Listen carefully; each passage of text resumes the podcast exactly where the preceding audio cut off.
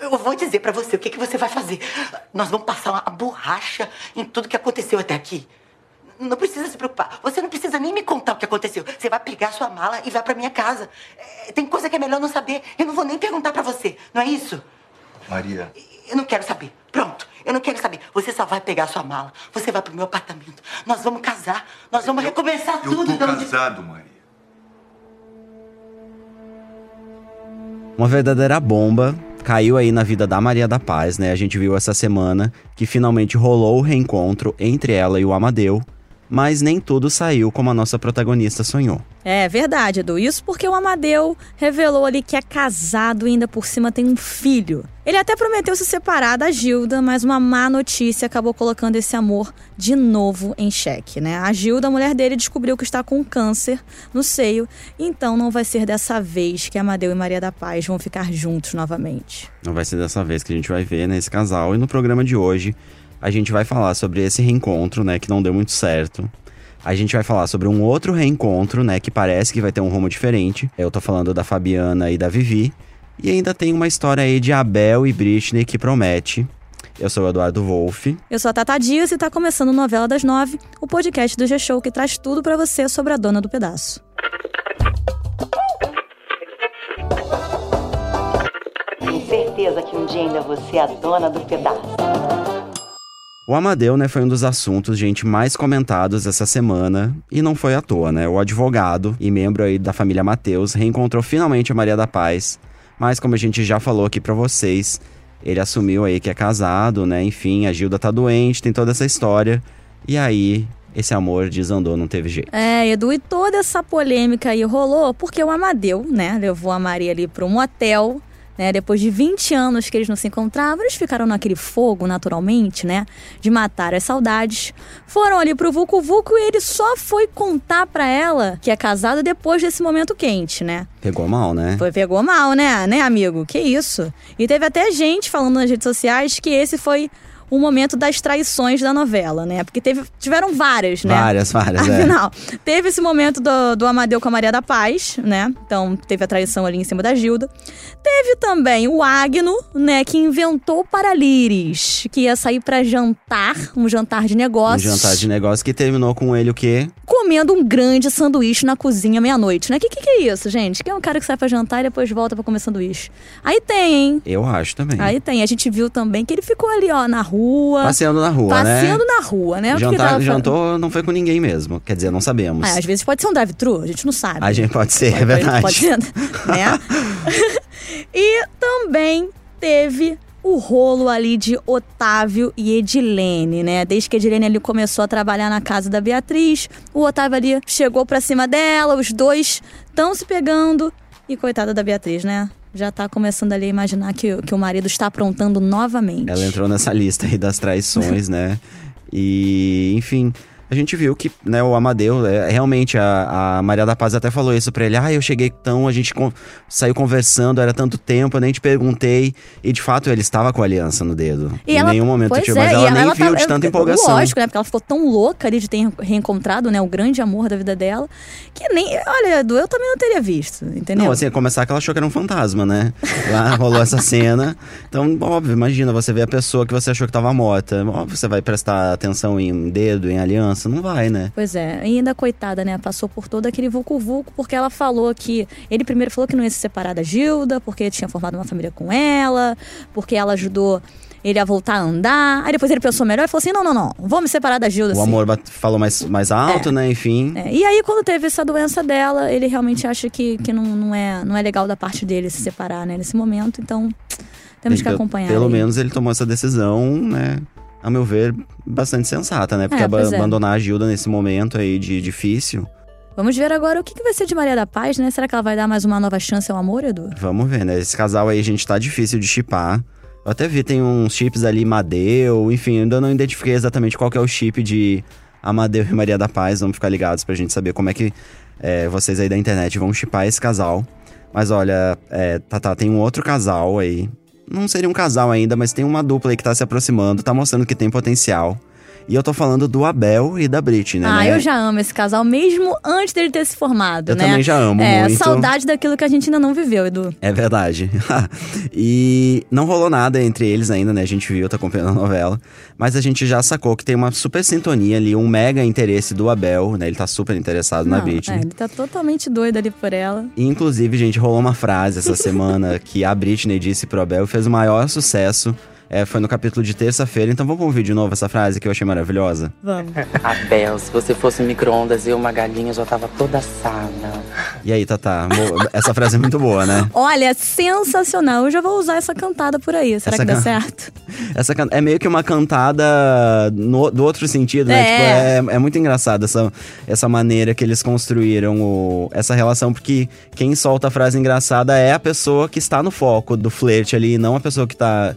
Tipo, o Abel podia ter dito: Ah, eu sou um micro-ondas e você é uma galinha e vou te assar, e isso ficaria horrível. Nossa, fica horrível, amigo. não faz Mas isso. houve, ainda bem que ele não falou, mas Graças ela falando ficou super engraçada, ainda mais a Britney que já, a gente já tá vendo que é uma personagem super divertida, né? Ela tá sempre falando coisas engraçadas ali, tanto ali com a família, pro Eusébio, pra Dodô ali em casa, e também no, no trabalho tá muito engraçado. É, ela... mas eu quero ver também, Edu, quando o Abel descobrir que a Britney um dia foi Harrison.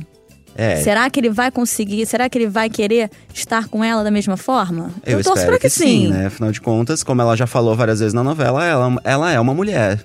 Então, Exatamente. isso não é nenhuma questão pra ela, né? E ela tá muito bem resolvida em relação a isso. Esperamos que a Bel também encare a relação dessa maneira.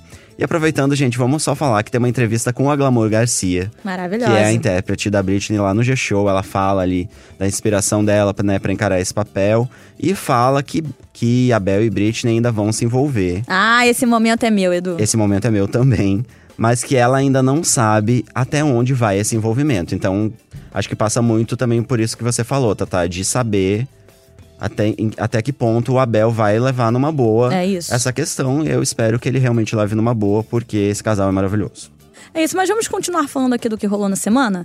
E o assunto agora é o reencontro da Fabiana com a Vivi Guedes, as irmãs que foram separadas lá na primeira fase da novela. Bom, a gente viu, né, que a Fabiana, enquanto estava ali no convento, viu a, a Vivi no programa da Fátima Bernardes, ficou ali muito louca ao descobrir. Né, que ela é a irmã que, que, a- que- perdida do passado e decidiu largar tudo ali, largar o convento no Espírito Santo para ir a São Paulo atrás da Vivi.